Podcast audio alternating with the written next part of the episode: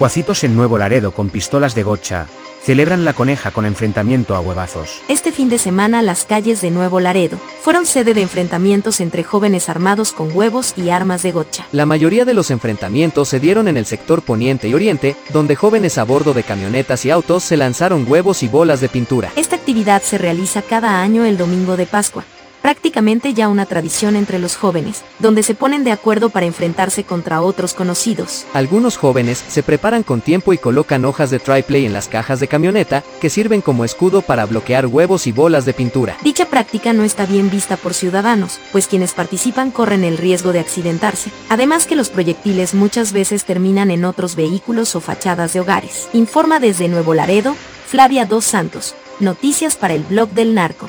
Síganos en nuestras redes sociales, Twitter, Facebook e Instagram, arroba narcoblogger.